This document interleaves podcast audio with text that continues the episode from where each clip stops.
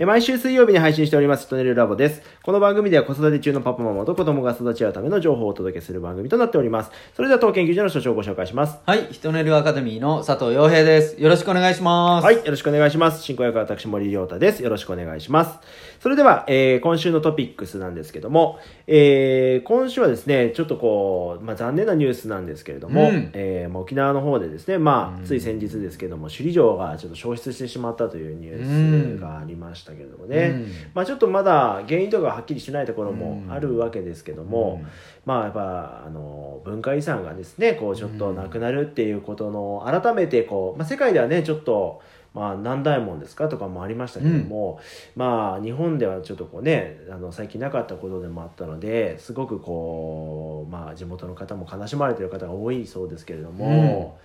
ねえ。ちょっとね、かわい、かわいそうじゃなくても、やっぱりなんか損失感は大きいですよね。うん。僕も行ったことやっぱりあるんですけどうん。ね。それがこう、いつでもあると思えれば、うん。あね、いいけるなとは思うけどもう、ないんだって思うことっていうのは、ちょっと心が苦しくなりますよね。そうですね。うん。まあちょっと違いますけどあの長崎の軍艦島なんかもね、はい。まあ、台風でちょっとこう一部うんまた崩れてしまったりとか、うん。まあああいうまあ文化遺産はね、まあうん。崩れてしまうのはまあ多少分かってはいるものの、うん。常にあるものとしての認識があった首里城なんかは、うん。こうやってなくなってしまうと本当悲しいですよね。うん。この火をね、うん。火のリスク、うん。これ怖いっていうことも改めて、まあ、感じましたし、その火の管理がどうだったのかとかね原因は全然わからないんだけれどもやっぱりそれは私たちも身近なところで気をつけないといけないっていうのも改めてねそうですねうん考える機会になりましたね。うん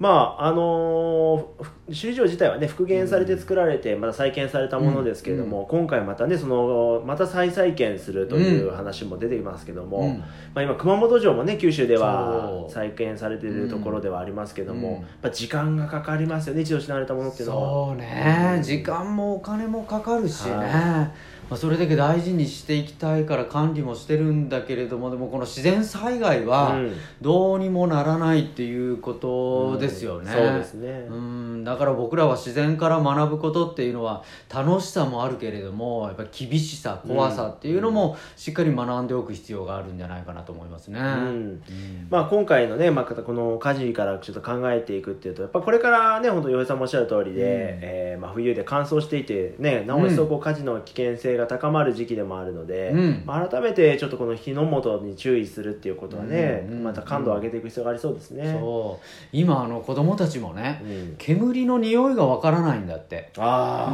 うん。だから例えば、あのー焚き火して煙の匂いが分かる子供たちはあれどっか怪しいぞ、うもしかしたら火事とか分かるかもしれない。なんかいつもと違う変な匂いがするだけで終わっちゃったりね、うんうんだから気づくレベルが変わってきてるのも今あるみたいなんでね。そう考えると火っていう危険なものだけれども僕らはちゃんと子供たちとね、うん。ああの遊びを通してでも伝えておいた方がいいんじゃないかなと。それが結果的にリスクマネジメントになるんじゃないかなっていうねそんなことも考えられますね。ーうん。まあ、日頃のやっぱりそういう何がこう危ないのかっていう感度を上げていくっていうことも、はい。まあ、いつもお伝えしているこの体験がつながっているところでもあるということですね。はいはい、ありがとうございました。それでは、えー、ヒトネルタイムの方に行きたいと思います。それでは、えー今週はですね、小学校低学年のお高3、2年生の、えー男の子の元お母さんからのお便りです。はいえー学校の宿題が多すぎて困っています。低学年なので、えーまあ、下校後も遊んでほしいと思ってるそうなんですけども、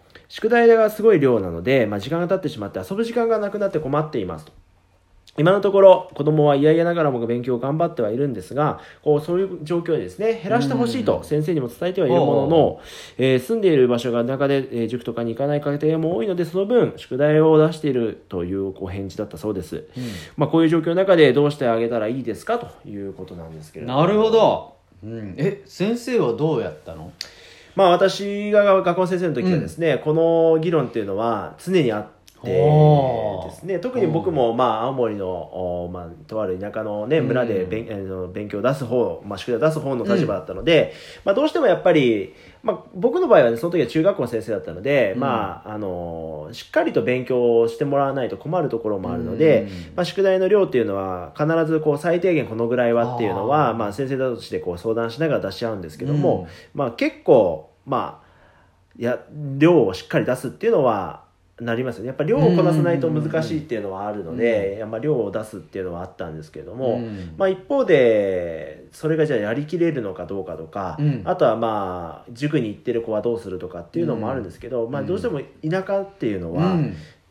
最低限ね、うん。やってもらわないと困るっていうのと、うん。あと車での移動なので家にいる時間がね親御さんがいないと家にいる時間が長いから家で遊ぶのを減らすための作戦でもあるんですね。先生なたちるほどなテレビゲームに行かないようにとか家で遊ぶ時間間ってかどうしてもそういうゲームとかに限られてしまうので、うん。だったら勉強するようにさせようっていうことでうん。ちょっと宿題の量を増やしてほしいっていう、まあ、一方でやっぱそうやっておっしゃるご家庭が結構あるので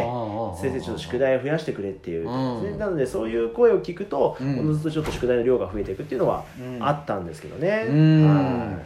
なるほどね。いやこの宿題はねメリットデメリットでね考えていくとどうなのかっていう話もあるんだけれども、はいはい。そのやっぱり何かに向かってやるっていうことはすごく大事であって、あの考える機会があるわけでしょ、うん。問題を解くであったりね、あと苦手なことに対してもその感情を書くとかでもね、うんうん。そういうことをやるのはあのやっぱりプラスはい。なことはあるんですよ。そうですね。でもこのお母さんが言うようにその時間を削ってその外で遊んでもらいたいみたいなね、うん。そういうことができるのならばやっぱりその体験も大事であってうん。僕はバランスっていつも結局はバランスが大事だと思うので、あのーまあ宿題もしながら外で遊べるぐらいっていう環境があるんならばそこを目指した方がいいとは思いますけどね。うんでもその今の青森の話のように外で遊べない、ね、でどうせならばもうゲームするしかないみたいな状うん況ならばまあ勉強させた方がいいよねって思うこともあるかもしれないんだけどそこら辺のその外で遊ばせるっていうのは地域と親と学校のなんかこの連携というかねもう必要であるからあのちゃんと協議していっていいと思うけどなかなかね先生たちがじゃあ外で遊ばせるって言ったらリスクがあるから。うん。そこまでは難しいなとは思うしね、ううんじゃあ家庭の中でじゃあそれができるかってお父さんお母さんも忙しいわけだから、うん。まあ、かなり難しい判断も出てくるとは思うけどあのまあ、いずれにしろお父さんお母さんが宿題に対してこれはよくねやらせん方がいいっていう思うオーラを出しながら子供にさせると後ろ向きながらねなんかこう前向きじゃない姿勢の中で子供が宿題すればそれはあんまり役に立たない、ううん。ん、やっぱりそのポジティブなね、はい。宿題もプラスになるんだよっていうところを、まあ、最低限やっぱそこを押さえとけば、うん。その宿題をやってることとか先生に対してのあの礼儀というかね礼っていうものもあるからあのプラスにはなるけどあんまりこのマイナスオーラ出しすぎるとちょっとやる気を失う、うん学校に対してもね、はい。だからそこの姿勢は正した方がいいかもしれんですね、うん。今の洋平さんの話聞いてねちょっと思い出したのが、うん。まあ、これはまああのとある、まあ、あのこれはあの都会の学校の時の話なんですけど、うん。やっぱ宿題ができないから学校に行きたくないっていうのは、うん。やっぱ、いる子はいるんですよね、うん。うん。だからうん。宿題が終わってなくてまだ怒られるからとか、うん。まあ、やっぱそれがちょっとこうね、あのマイナスな気持ちになっちゃって、うん。学校に行きたくないっていう気持ちになるっていうこういう発展っていうのは本当良くないと思うので、まあ、何のためにねこううん宿題を出していて、うん。でそれがまあ最低限クリアしておかないと、あのいけないところっていうのはちゃんとその先生たちがね噛み砕いていきながら、お家の方と連携をして、まあ、子どもたちにちゃんとその意義が伝わった上で出すっていうのは本当必要なことだと思いますね。そうそうそう、ん。もう言ってみたら学力を上げる手法とかそうですなんかそこだけになっちゃってるじゃん、うんその背景にあるもっと、あのまあ、約束を守るであったりね、うんそういう考え方もあるからやっぱプラスな面をちゃんと見ておく必要はあるんじゃないかな。であともうよくわかるのがうちもそうなんだけどその例えば部活でね、うん。本来だったら違う体験ができるけれどもそれにずっと時間を取られるっていうのは結構ね親御さんもストレスなんですよ、だからそこに関してはあのー学校とね協議してもっていうかね協議なかなかできないじゃない。そうですね、うん、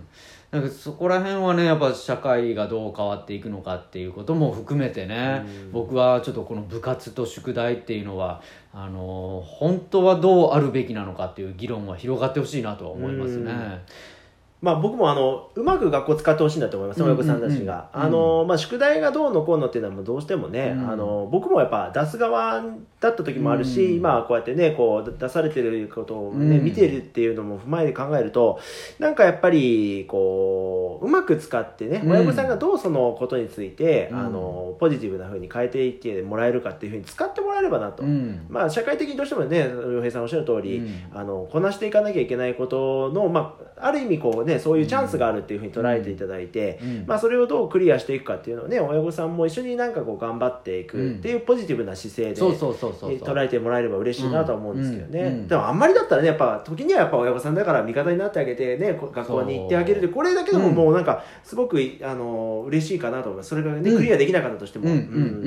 これまた先生によって全然違うやんか。そうなんですよ、うんねえ前年度はめちゃくちゃ宿題出すのに 新しい先生全然出さんから今度は親が不安になるとかね。本当ですよ、うん。まあそれも僕は実はあのすごく大事だと思あってて、ーうんうんうん人によって違うんだって学べる機会ってねみんな同じだったら気持ち悪いやけ。そうですね。ね、うんうんうん。だからもうそこら辺もなんかこう含めてあそういう方針があるんだなって1年区切りで変われるっていうのもちょっとこうよりどころにもなるのかなはいと思いますね、うんうん。うん。まあ本当は親御さんがこうやってね子供のために考えてくれて一緒に寄り添って何かアクションを起こしてくれただけでもねすごく、うんあのそれはそれですごくいいことだと思うので、はいなんかこういいおお便りいただいたなというふうに思いました。はいそれでは、えーこの番組は毎週このようにですね、あの、おお便りもいただきながらやっておりますので、ぜひお問い合わせいただければというふうに思っております。はい。ちなみに、これ、ポッドキャストでも聞けるようになりましたので、おはい。また聞ける窓口が 増えてますので、ぜひおはい聞きいただければと思います。はいはい。今週もありがとうございました。ありがとうございました